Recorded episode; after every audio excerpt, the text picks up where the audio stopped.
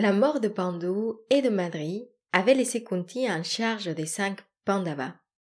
Elle savait qu'elle ne pourrait pas rester longtemps dans la forêt et qu'elle aurait besoin d'aide pour élever ses enfants.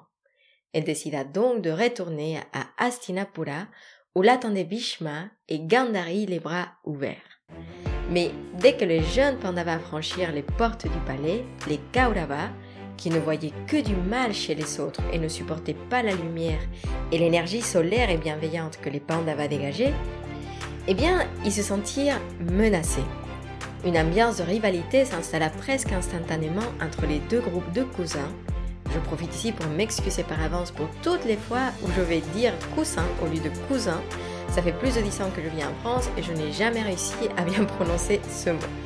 Bref, pour revenir à notre histoire, c'est cette rivalité entre les Kaurava et les Pandava que je vous raconte aujourd'hui. C'est parti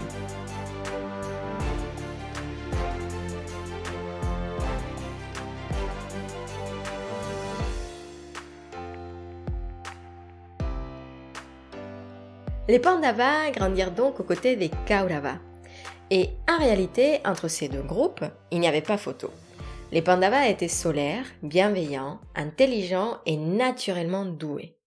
Mais, il faut dire la vérité, Bhima n'avait pas autant de retenue et n'était pas aussi sage que ses frères. Certains diront qu'il était même parfois un vrai bully, qui n'hésitait pas à intimider les autres avec sa force. Au jeu de cache-cache, aux courses vitesse, à 100 contre 1, Bima gagnait toujours à lui tout seul. Sa force incroyable lui permettait de prendre et de soulever dix enfants d'une seule main, alors qu'il était lui-même un enfant. Et quand les autres montaient dans un arbre pour se cacher, Bima secouait l'arbre facilement et faisait tout le monde tomber.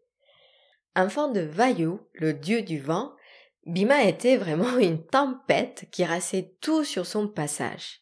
Du coup, on ne peut pas trop en vouloir les Kauravas qui commençaient à être bien agacés par Bhima. En plus de ça, il faut dire qu'il y avait des tensions bien pressantes concernant l'héritage du royaume.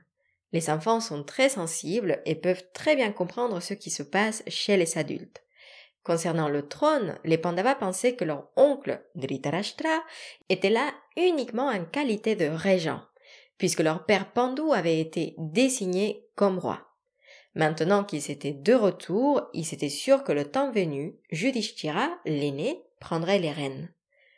Et de leur côté, les Kauravas voyaient dans l'acte de Pandu de se retirer dans la forêt une abdication.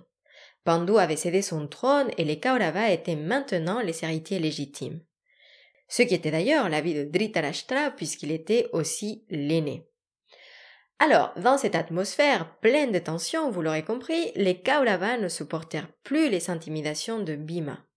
Duryodhana, l'aîné, qui voyait le mal partout, c'était vraiment son filtre personnel, il n'arrivait pas à voir Bhima comme un enfant qui voulait jouer et démontrer sa force, mais plutôt comme un ennemi à abattre.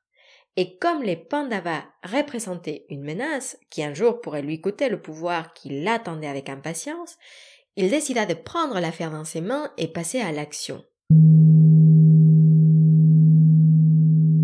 Pour annihiler les Pandavas, il fallait d'abord tuer le plus fort, et Duryodhana guettait toute opportunité pour blesser Bhima. Les récits sur les tentatives de meurtre contre Bhima et orchestrés par Duryodhana sont nombreux.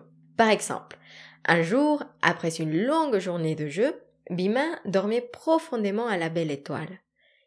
Il était tellement fatigué qu'il ne se rendit pas compte que Duryodhana était en train de l'attacher avec des cordes. Avec l'aide de ses frères, il le souleva et le jeta dans le Gange. Bhima se réveilla au contact avec l'eau et, utilisant sa force hors norme, il fit éclater les cordes et sortit indemne. Une autre version nous raconte que, connaissant son grand appétit, les Kauravas lui offrirent des sucreries empoisonnées et quand Bhima tomba inconscient, on l'attacha pour le jeter dans la rivière. Il fut alors aidé par les Nagas qui détachèrent les cordes et l'invitèrent chez lui. Et oui, du côté de sa mère, Kunti, le sang des Nagas courait dans les veines de Bhima. Il s'était donc apparenté.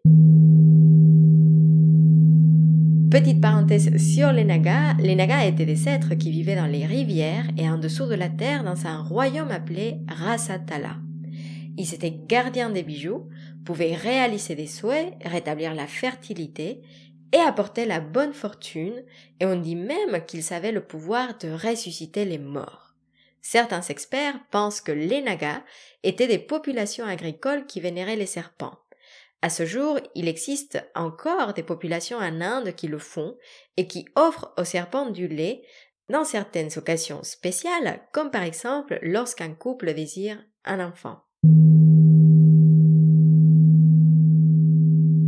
Pour revenir à notre histoire, une fois que Bhima fut sec et au chaud, les Nagas lui donnèrent une potion qui lui permettrait d'être immunisé contre tous les poisons existants.